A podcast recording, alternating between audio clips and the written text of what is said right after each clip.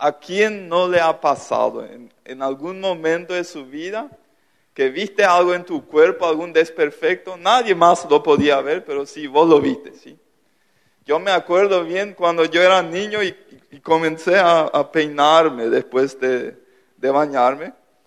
Eh, había una, busqué esa palabra, no sabía en español. Eh, en, en, alemán dialecto es chrizel. ¿Ustedes saben cómo se dice chrizel en, en español? Remolino. Yo en internet busqué, ahí encontré coronilla. ¿Se usa eso? Coronilla. En alemán, ¿alguien sabe en alemán? Haarwerbel. Haarwerbel. ¿Para qué hacerlo fácil si se puede complicado? ¿sí? Así es el alemán. Eh, la, mayoría tiene uno acá atrás, o casi, o todos, creo, y algunos tienen otros más. Yo tengo uno acá enfrente. Y yo quería peinarme con un, ¿viste? ¿Cómo es este Scheitel? Este, y, y, y, y, me estaba molestando mi remolino. Y yo traté con agua y, jabón y eso de, de, de, de, sacar. Pero siempre cuando secaba, volvía así a, subir. Y bueno, con el tiempo me rendí. Hoy en día creo que me deja súper lindo porque levanta un poco así el, el pelo en mi frente y, seguramente por eso le conquisté a mi señora algunos años más tarde. Después cuando crecí, yo quería tener el físico de Alexis Berg y, y eh, Alexis, ¿dónde estás? Yo te quiero mucho, pero no tengo, no tengo, no tengo los músculos soy un pirú, soy un palito. Mi mamá y mi suegra quieren que yo suba de peso, pero no hay caso. Eh, no puedo subir. Y eh, hoy en día, y después de haber leído Salmos 139, 14 varias veces, yo digo, miro a la mañana al espejo y digo, cha, qué buena obra hiciste Dios. Tremendo, te superaste conmigo. Qué lindo que soy. ¿Sí? Eso es lo que Dios me dice a mí. Eh, el cuerpo es todo un tema. Yo, y, Jenny ya leyó una parte del texto que queremos ver hoy. Y les invito, si tienes tu celular, es una buena costumbre leer, disciplinarse para leer el texto, tratar de entender 1 Corintios 6, eh, a partir del 12 al 20 quiero leer. Después voy a sacar cinco verdades y al, en, en, en, la segunda parte voy a entrar más en la manera de, de, cómo honrar ese cuerpo. Ahí quiero ir al día al día en la aplicación. Y, y estas verdades que están en este texto, si realmente nos abrimos, una parte es lo que el orador puede hacer. ¿sí? Tiene que prepararse, tiene que orar y todo eso. Pero para que Dios actúe, vos que estás escuchando tenés que abrirte también. Y tenés que decirle a Dios, yo acá estoy predispuesto, estoy abierto a que me hables hoy. Entonces Dios puede hacer cosas eh, poderosas. Leamos el, texto de 1 Corintios 6 a partir del 12 al, al 20. Todo me está permitido. Qué interesante ¿eh? esa frase. Probablemente Pablo, el que escribe este texto, está repitiendo una frase que los cristianos en la nueva iglesia de Corinto estaban diciendo, a mí todo me es permitido. Y entonces Pablo complementa, pero no todo es para mi bien, o no todo conviene.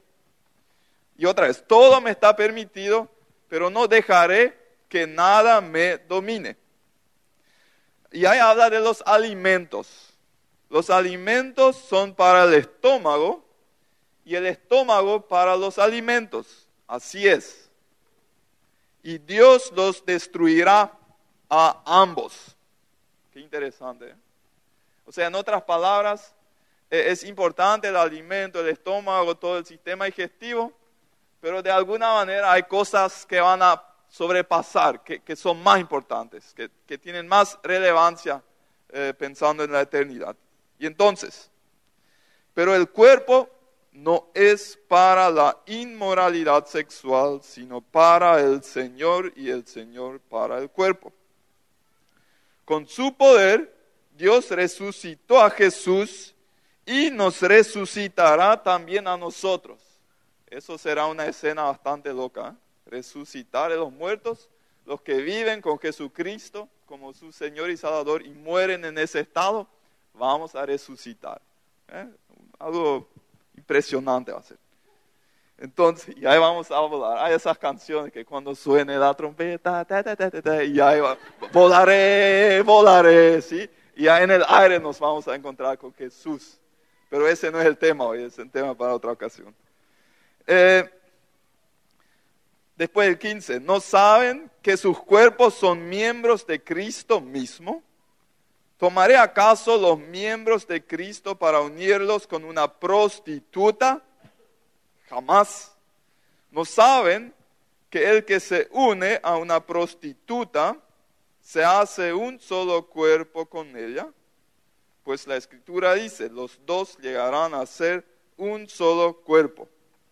Pero el que se une al Señor se hace uno con Él en espíritu. Huyan de la inmoralidad sexual.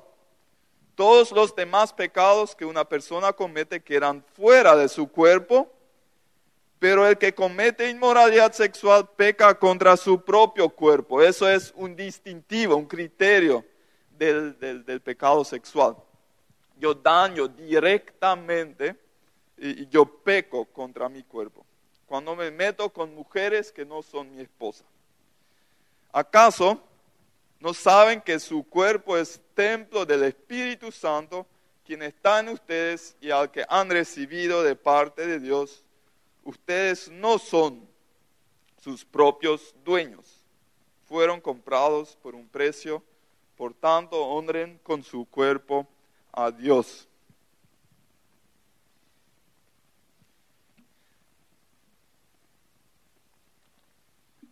Acá Pablo está escribiendo a una iglesia eran griegos y había algunos filósofos griegos que estaban haciendo una diferenciación muy clara entre el espíritu de una persona y el físico de una persona. Y ellos decían, el espíritu es muy importante, pero el físico no es tan importante. De alguna manera es la cáscara en la cual yo me muevo acá, sí o sí va a, va, desaparecer el cuerpo y, entonces mi espíritu es todo lo que sigue existiendo, entonces no, no importa, si espiritualmente estoy bien con Dios, no importa, yo puedo hacer lo que quiera con mi cuerpo, y si, eso significa meterme con prostitutas o con otras mujeres, no hay problema, eh, porque a mi espíritu no le va a afectar. Entonces, con esta carta, acá Pablo explica, el cuerpo es demasiado importante. Y no podés hacer esa clara distinción entre cuerpo, espíritu y alma. Y hay cinco verdades. La primera, mi cuerpo le pertenece a quién. ¿Qué leímos? Mi cuerpo le pertenece a Dios. No sé cuál es tu reacción emocional eh, a esa frase. Y yo sospecho que hay por lo menos dos diferentes reacciones emocionales a esa frase y están directamente relacionadas con la imagen que tienes de Dios.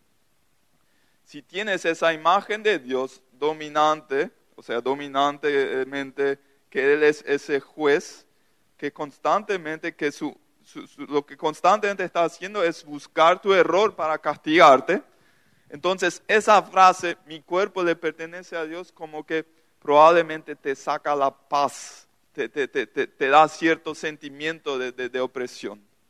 Pero si tu imagen de Dios es ese Dios, ese Padre amoroso que estuvo dispuesto a pagar el mayor precio posible para rescatarte del, del poder del pecado y para tener comunión contigo, entonces es lo mejor que te puede pasar descansar en esa verdad de que mi cuerpo, yo solamente soy el administrador y el dueño de mi cuerpo es ese Padre, es ese Padre amoroso, ese Padre todopoderoso. Y esa verdad tiene algunas implicancias. Si, si Él es el dueño, yo soy, yo soy el administrador, entonces, ¿quién dice, quién pone las reglas para el trato con mi cuerpo? Eh, y acá está entonces entrando en esa frase cuando los griegos decían, a mí todo me es permitido. Y lo interesante acá es la respuesta de Pablo. Él no contradice esa frase. Él tampoco da un, un catálogo de reglas de qué es permitido y qué no es permitido hacer con el cuerpo. Él nos da algunos criterios que nos ayudan a decidir si lo que voy a hacer con ese cuerpo es bueno o es malo. ¿Cuáles son los criterios? El primero es, me conviene. Me va a convenir lo que estoy planeando hacer con mi cuerpo. ¿Sí? Eh, para dar un ejemplo,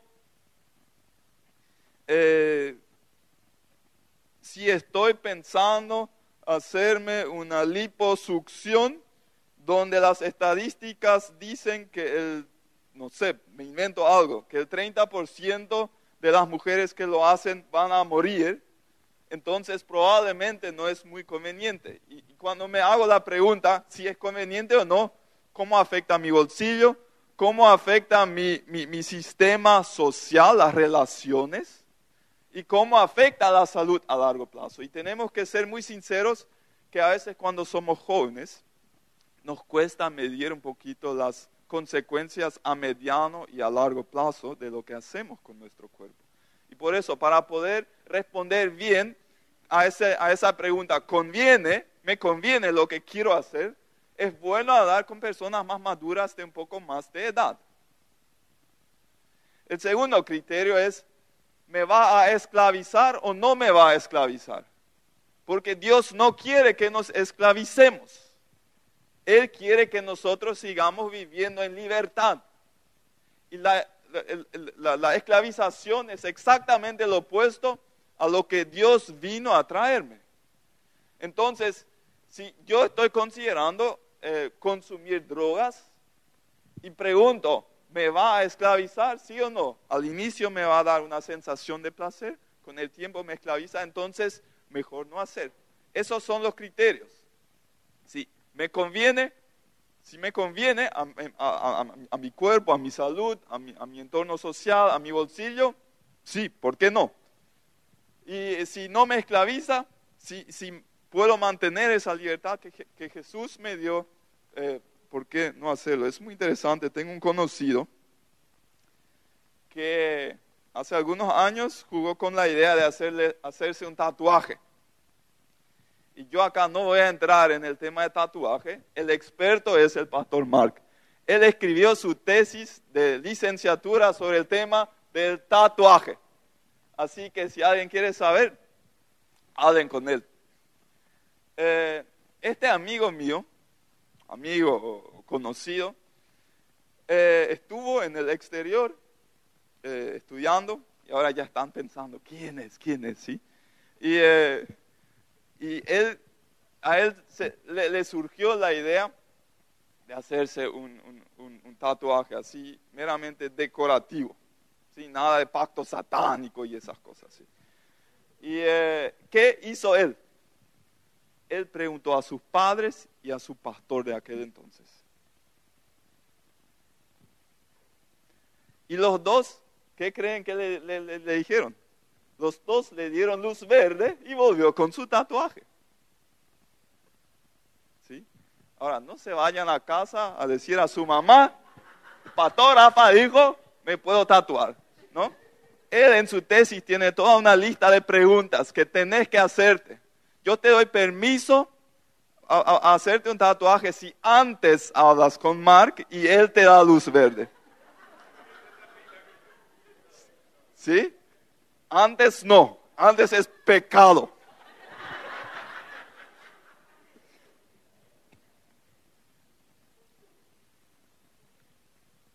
Dicho de paso, yo no tengo un tatuaje, ¿sí?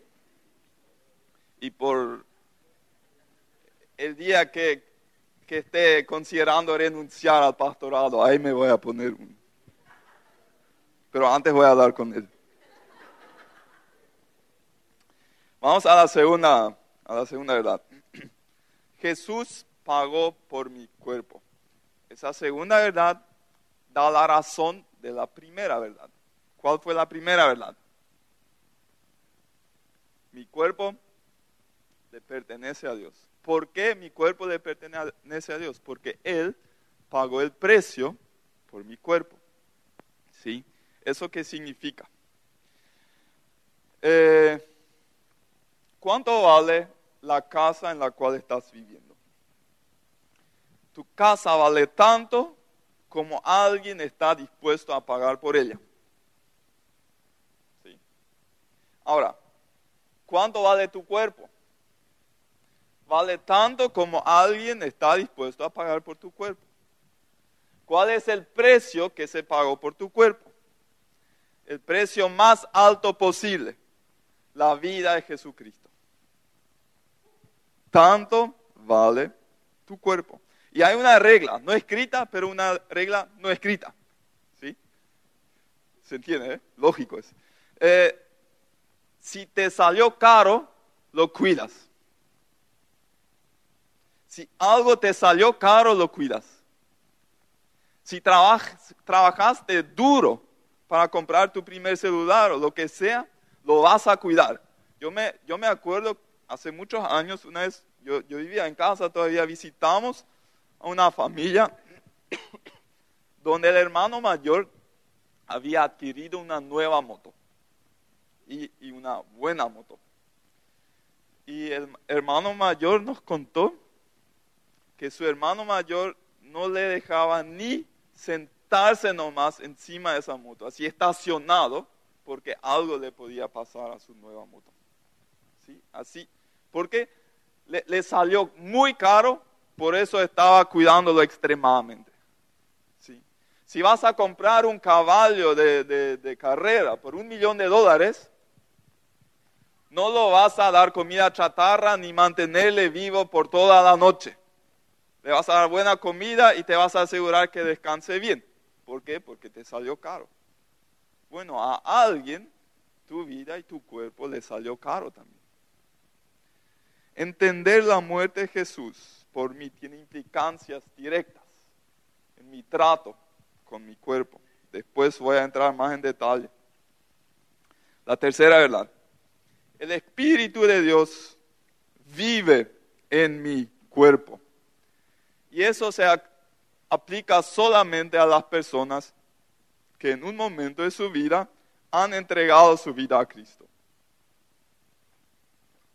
Han reconocido que sin el perdón de Dios, están perdidos y que necesitan comenzar de nuevo. En ese momento, cuando alguien se convierte y uno se abre al obrar de Dios en su vida, entra el Espíritu Santo y toma posesión de tu cuerpo. Entonces, esa persona a partir de ese momento es el templo del Espíritu Santo. Y acá hay una diferencia entre el Antiguo Testamento y el Nuevo Testamento. En el Antiguo Testamento, ¿qué fue el templo? el templo fue un edificio, ¿sí? Ahí se manifestaba la presencia de Dios. Hoy en día a veces llamamos un, edificio donde la iglesia, que en realidad son las personas, lo llamamos eh, templo. Pero hoy en día ningún edificio es más el templo. El templo de Dios, el templo del Espíritu Santo son los cuerpos de las personas que han entregado sus vidas a Él. Si en el, Antiguo Testamento alguien ahora hubiera, eh, se hubiera acercado al templo, a ese gran edificio que se construyó, para destruirle o para sacarle algunos kilos de, de oro y plata y no sé todo lo que había ahí, se hubiera considerado un acto de vandalismo porque destruyó o dañó el templo de Dios. Bueno, si dañas tu cuerpo y te consideras cristiano, estás haciendo exactamente lo mismo. Vamos al cuarto. Dios resucitará mi cuerpo cuando muera. Y no sabemos exactamente, la Biblia no nos aclara en detalle cómo va a ser cuando mi cuerpo resucita. Pero sabemos de que cuando Jesús resucitó de los muertos, los que le conocían de antes, le reconocían después también. Hasta él tenía todavía las llagas en, la, en sus manos y en sus pies por los clavos que le atravesaron. Eh, era básicamente el mismo cuerpo.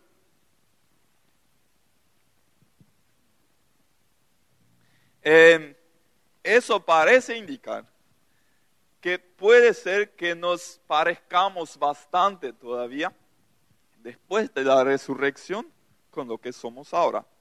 Realmente la Biblia no habla mucho de eso y no voy a hablarlo muy con mucha afirmación, pero podría ser.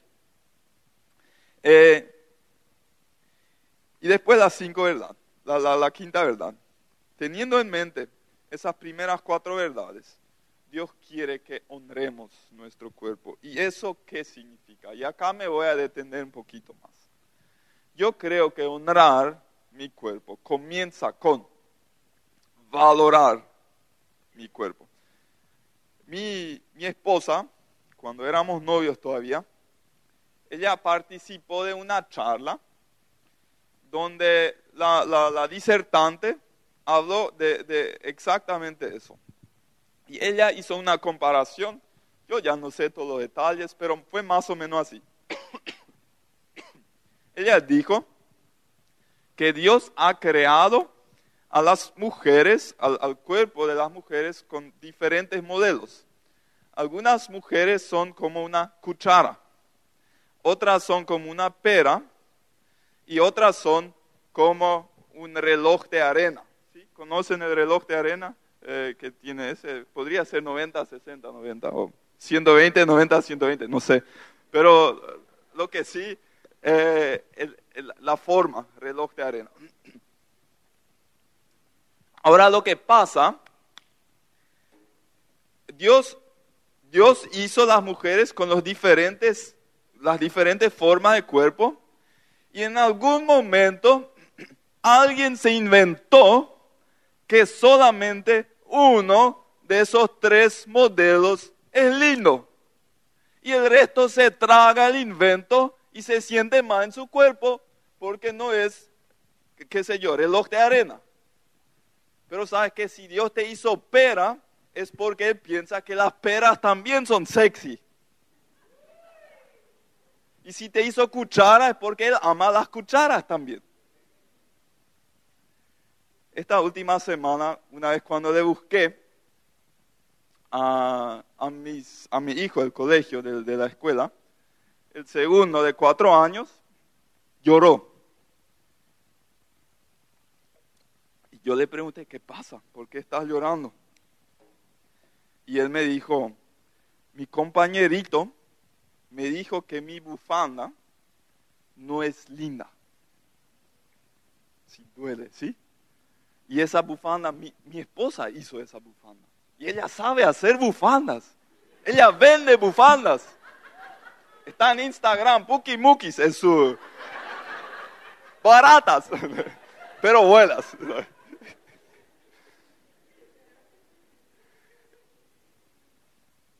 Y ahora, si hubieras estado en mi lugar, tu hijo de cuatro años te dice, está triste mi compañerito me dice que mi bufanda no es linda. ¿Qué le hubieras dicho?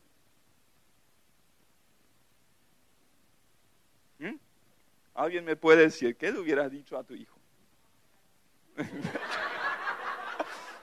Eso yo sentía,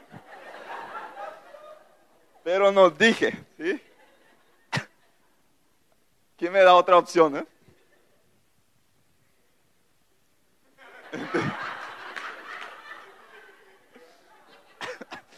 decide que él es feo. ¿Sabes lo que dijo mi esposa? Así, entre paréntesis. Le conté a mi esposa y ella dijo, bueno, yo le voy a hacer una bufanda igualito a él y le voy a regalar. Sí, probablemente. Yo hablando con él, yo le dije, pero vos sabes, para mí tu bufanda es muy linda. Y él me dijo, sí, yo creo también. ¿Sabes qué? Si estás atacando la bufanda, en realidad no estás atacando la bufanda, sino a la persona que hizo la bufanda.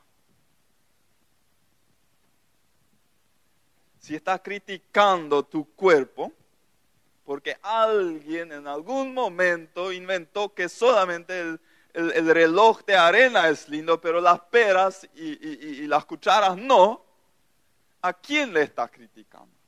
No a tu cuerpo en realidad. Una obra de arte no se va a sentir criticada, pero el artista sí. Yo le dije a mi hijo lo mismo que Dios te dice cuando estás criticando tu propio cuerpo. Pero para mí tu cuerpo es demasiado lindo. Mi hijo me creyó. ¿Vos le estás creyendo a Dios cuando Él te dice? Te pregunto.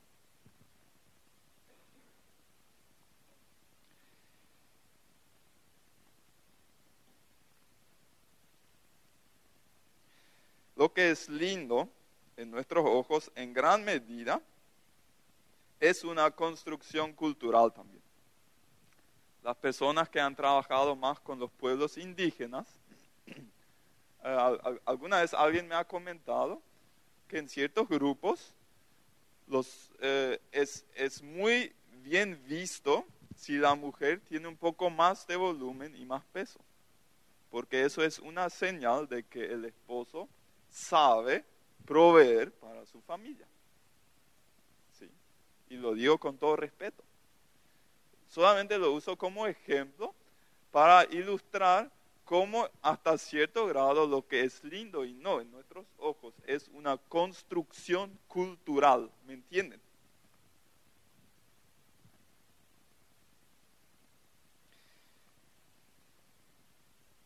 Hay algunas prácticas y yo para, para prepararme para esta charla hablé con personas que saben más que yo. Le pregunté, ¿cuáles son hoy en día eh, nuevas modas que están surgiendo? Lo que personas se están aplicando para sentirse más lindas. Y me habló, por ejemplo, de Botox. ¿Quién sabe lo que es Botox? Ah, ustedes se hacen, ¿sí? Nah,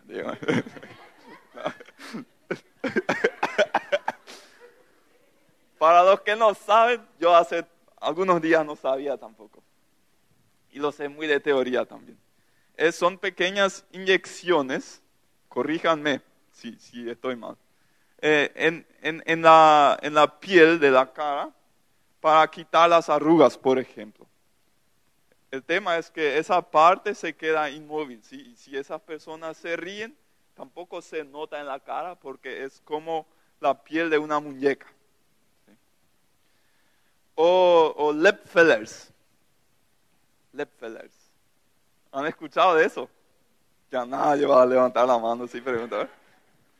Sí. ¿Saben qué?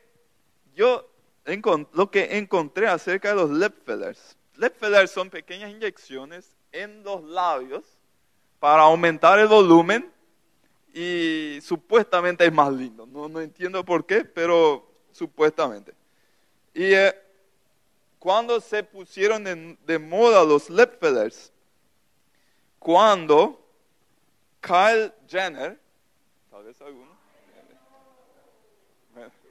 para mí, ustedes saben, ¿eh? Kyle Jenner comenzó a presumirlos en todas sus redes sociales. Así de la noche a la mañana los fillers han ganado mucha popularidad. Imagínense. Una, una, una mujer dice, yo lo hago y yo soy linda, probablemente lo es también porque Dios la hizo.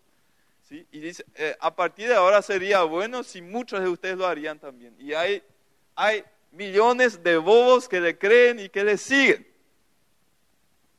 Bueno, tal vez estoy usando palabras no tan adecuadas. Eh, solamente quiero quiero explicar un poquito cómo a veces qué, ridículo es, porque alguien dijo que es, entonces yo tengo que hacerlo porque si no, no me siento lindo. Después hay un tercero que es mi favorito, BBL, BBL.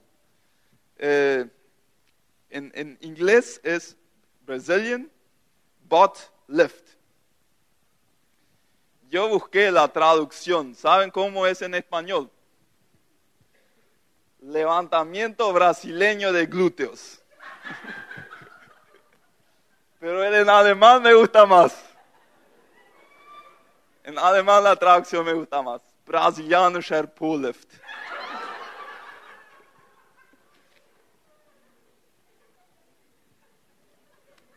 Ese está bastante de moda, según lo que leí y lo que me comentó una persona que sabe. ¿Y qué hacen? Eh, ellos retiran grasa de cierta, ciertas partes del cuerpo para agrandar el trasero. ¿Sí? Y porque supuestamente es más lindo y muchos se lo hacen pensando que después se van a sentir más lindos. Pero el tema acá es que hay un tremendo riesgo en eso. Es una, no sé si puedo llamarlo cirugía o una intervención bastante peligrosa. Y hay unos cuantos relatos de mujeres que han muerto por eso. ¿Sí? Yo quería hacérmelo, pero no encontraron grasa, entonces no pude.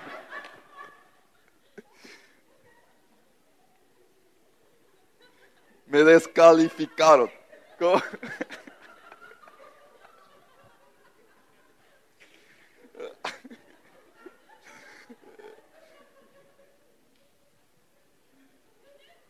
quiero aclarar algo.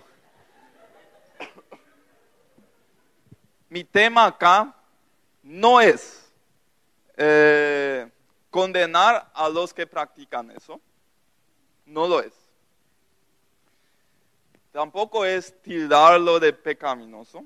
Y tampoco es decirte que nunca hagas esas, esas cosas. Mi tema es que yo estoy convencido de que si logras, si aprendes a verte con los ojos de Dios, la consecuencia de eso va a ser que ya no lo necesites. ¿Por qué? Te vas a sentir linda, apreciada, reconocida, amada, cuidada, todo lo que quieras. ¿Para qué entonces vas a hacer todas esas intervenciones en tu cuerpo. Y si alguien hace, está bien. Yo no te digo que dejes de hacer lo que, con lo que te, te, sientes lindo, linda. Y si lo haces ahora y con el tiempo aprendes a verte más a través de los ojos de Dios, entonces probablemente vas a necesitar menos de esas cosas. Y yo no estoy hablando de, de, de maquillaje ni nada de esas cosas, ni de piercing. Piercing ¿Conviene? Sí, puede ser. ¿Te esclaviza? No creo. Entonces, si el dueño y el administrador del cuerpo se ponen de acuerdo, ponete un piercing, no tengo problema. Si no es el tema, no son reglas que quiero imponer acá. Es el aprender a verte con los ojos de Dios. Reconocer el valor de mi cuerpo. Después, el tema de la alimentación y la actividad física. Y acá en los testimonios hemos escuchado que, que hay dos extremos de esclavitud. ¿sí? Hay ese extremo del vago que no tiene, tiene cero autodisciplina, dice, mein, mein einziger Sport es Rettersport, ¿sí? como dicen algunos. Mi, mi único deporte, bueno, es, no es traducible eso hay un chocolate que se llama Rettersport. Sport es deporte, ¿sí? Y algunos dicen mi único deporte es comer Rettersport. Eh, son esos que eh, no, les importa su salud, eh, comen cualquier grasa y es un tema de esclavitud porque lentamente están dañando su cuerpo para que antes de la hora que debería ser, eh, ya no sirva más y tengan que sufrir bajo enfermedades bastante graves o, morir antes de tiempo. Eh, y está obviamente el otro extremo de esclavitud, ¿sí? Y Melanie nos contó algo de eso. Eh, y, algunos ahí entran en, bulimia, en anorexia y, cosas así. hay un, un, libro muy interesante que, se llama ¿Qué comería Jesús? Y el autor es un médico, Don Colbert se llama. Y él habla de la comida de Jesús y describe la dieta del pueblo hebreo. Ellos comían higos, pan, leche de cabra y oveja, pescado, miel, granos, verduras, carnes. Súper buena dieta la que tuvo Jesús. Eh, lo que nos está eh, yendo en contra es la industrialización y la producción en masa de muchos alimentos chatarra. ¿sí? Hay un eh, documental, Super Size Me, se llama. Super Size Me. Un tipo que durante un mes consume única y exclusivamente alimentos de McDonald's para ver cuál es el efecto en su cuerpo. El tipo eh, sube muchísimo de peso, eh, tiene cambio de humor, disfunción sexual, vomita ya el segundo día. Eh, si, quieren entretenerse, es un poco asqueroso. No lo mire todo, solamente algunas partecitas. pero es después de costó 14 meses bajar el peso que, que, aumentó en un solo mes el, fast food no nos hace un gran eh, servicio. Y yo no digo que nunca hay que comer. Yo a, veces con la familia vamos también, ¿sí? Pero es diferente si voy una vez cada dos meses o si voy cada semana. Eh, acá no es, no se trata de, entrar en legalismo, ¿sí? Se trata de, de equilibrio. Hay otro libro de, que se llama El Plan Daniel un pastor con algunos médicos se juntaron para escribirlo. Y comenzó así. Comenzó con un bautismo. Se bautizaron más de 100 personas en un culto. Y el pastor de repente se dio cuenta, acá hay muchas personas con sobrepeso. Y se miró a sí mismo y dijo, ya, yo también estoy con sobrepeso, algo tenemos que hacer. Entonces, el próximo domingo sube al escenario y dijo, yo estoy entrando en un plan personal, me estoy inspirando en la vida de Daniel de la Biblia para un, estilo de vida más saludable. ¿Quién de ustedes se, se, suma a lo que yo voy a hacer? Y entre otras cosas era actividad física, era alimentos y otros más. Y hay más de 12 mil personas, era una iglesia muy grande, más de 12 mil personas entraron eh, en ese programa y la meta no era bajar de peso, la meta era vivir más saludable. Y, es una recomendación mía, si vas a cambiar tu dieta, no lo hagas para bajar peso, hazlo para vivir más saludable. Y en muchos casos el bajar de peso va a ser una consecuencia, pero no en todos. Ellos en algunos meses, eh, y, y ellos registraban los kilos que se perdían, en algunos meses esas 12 mil personas perdieron más de 118 mil kilos. Imagínense, ¿sí? Y traen un dato que en los Estados Unidos, ese libro ya se publicó en el 2013, se gastan casi 3 mil millones de dólares al año, al año por sistema de cuidado de salud y casi el 80% de esos 3 mil millones de dólares es para tratar enfermedades prevenibles con un estilo de vida un poco más saludable, con un poco más de ejercicio y más verduras y menos, qué sé yo, chocolate y grasas o lo que sea. Imagínense lo que nos cuesta nuestra falta de disciplina. Y en esos casos, sabes que si, si estás enfermo por malas decisiones en tu vida, yo dudo que tu oración por sanidad va a tener efecto. Dios espera que comiences a tomar decisiones sabias. Si vos podés escuchar y responder tu propia oración, entonces Dios no lo va a hacer por ti. Comer demasiado da gusto. Es uno de los placeres más grandes en esta vida. Los que han ayunado alguna vez se han dado cuenta. Yo como de todo. Y para poder hacerlo por mucho tiempo más todavía, me limito bastante en las cosas que no son saludables.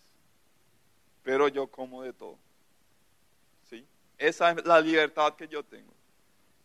Y si, me, manejo mi libertad con cierta disciplina, voy a tener libertad por mucho más tiempo. Ustedes siguen mi lógica. Y es interesante que cuerpo, alma y espíritu están todos conectados uno con el otro. Si como mejor y descanso lo suficiente, mi devocional a la mañana es mucho mejor. Yo puedo orar mejor si he descansado más. ¿sí? Para ilustrar la interconexión de cuerpo y espíritu. No es espiritualmente maduro si dices eh, que no vas a cuidar a tu cuerpo. Cuidar a tu cuerpo es parte de tu adoración a Dios de lunes a lunes. Después hay otro elemento, es la vida sexual, que se habla acá en el texto de 1 Corintios 6.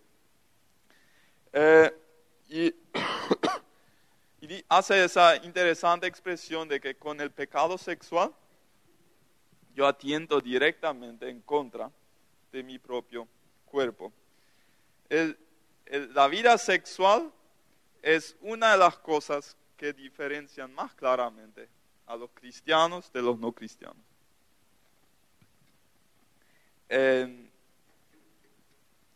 cuando estaba yo estudiando, hice mi pasantía en una organización que trabajaba con personas de VIH-Sida, o sea, con pacientes. Y el VIH-Sida se adquiere mayoritariamente vía transmisión sexual. Y ahí llegué a conocer y a valorar eh, a esas personas. Nos hicimos amigos y varios me contaron su historia. Y cómo se arrepintieron de haber vivido una vida en libertinaje sexual, saltando de una cama a otro, de una mujer a otra, de un hombre a otro, y después tuvieron que pagar duro, eh, caro su estilo de vida.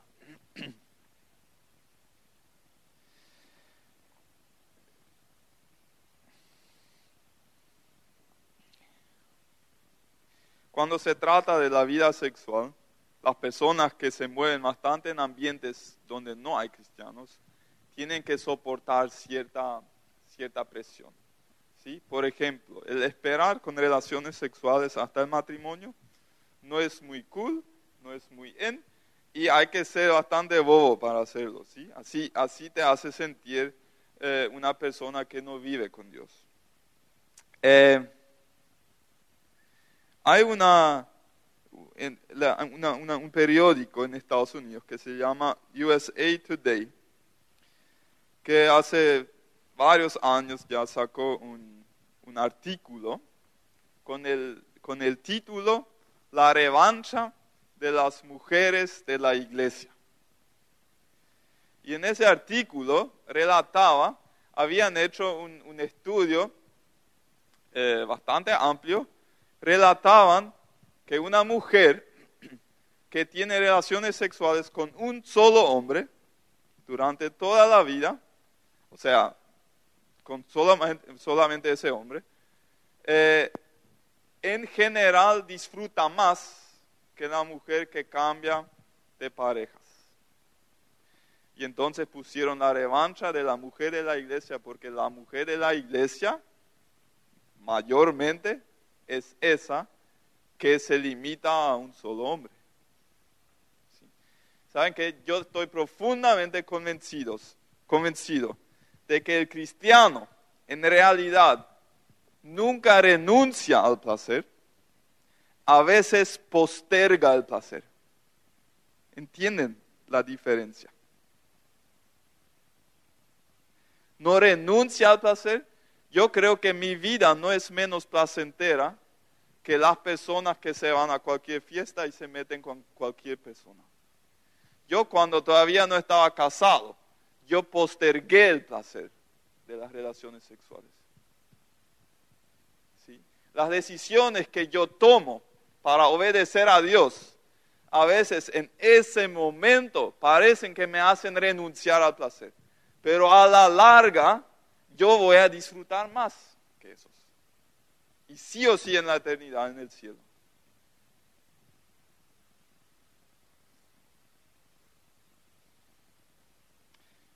quiero mostrarles una foto. Eh, esa foto sacamos en, Navidad. Eh, y eh, ahí están, no se nota el embarazo de mi esposa, que estamos a menos de dos meses del cuarto hijo. Por algo dije que las mujeres de la iglesia saben y disfrutan. Pronto, así seguimos así, Vamos a llenar un colectivo dentro de poco.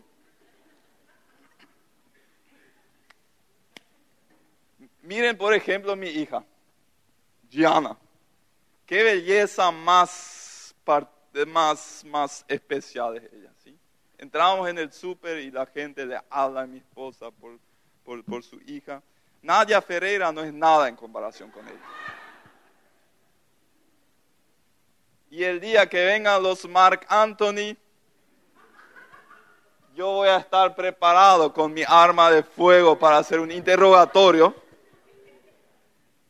¿Qué es lo que te atrae a mi hija? Le voy a preguntar. Y si alguien acá piensa, tal vez vale la pena esperar 15 años, ¿eh? prepárense. Y eh, yo lo que voy a querer saber es que los hombres que, que se acercan a mi hija, claro, por una parte va a ser la atracción física, pero yo voy a querer saber también, como el papá, que tengo cierto celo por mi hija, si también ese hombre se enamora del alma de mi hija y no solamente de su cuerpo. Estimadas mujeres, asegúrense que el hombre que se presenta como el gran príncipe en tu vida también se enamore de tu alma y no solamente de tu cuerpo. Porque en el día que te quedes embarazada o con ciertas estrías o con ciertas arrugas que hoy en día no tenés todavía, te va a dejar de amar si no se enamoró de tu alma. ¿Entendemos?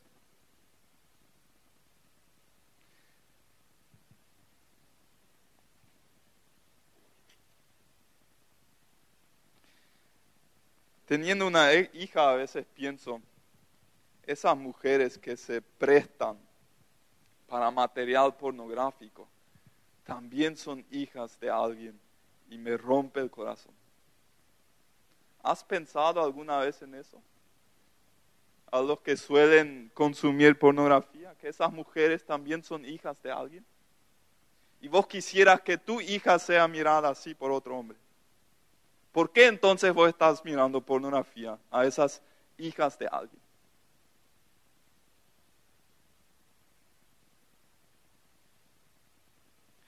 En el área sexual, y, se podría hablar mucho más,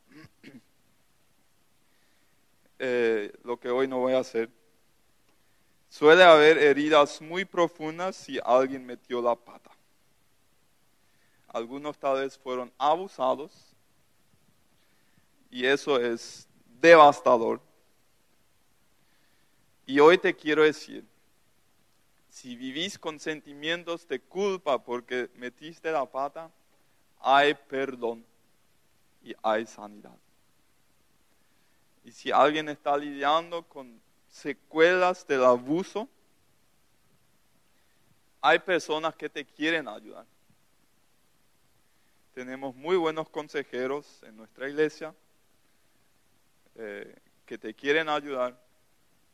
Y si no sabes cómo entrar en contacto con ellos, acércate a una persona de confianza, conmigo, con el pastor Mar, con, con Novella. Y nosotros, eh, con mucho gusto, te ayudamos a conectar con esas personas. no permitas a Satanás que Él te saque la calidad de vida por algunas metidas de patas que tal vez hiciste, pero que Dios quiere perdonar y quiere ayudarte a comenzar de nuevo, a hacer reset.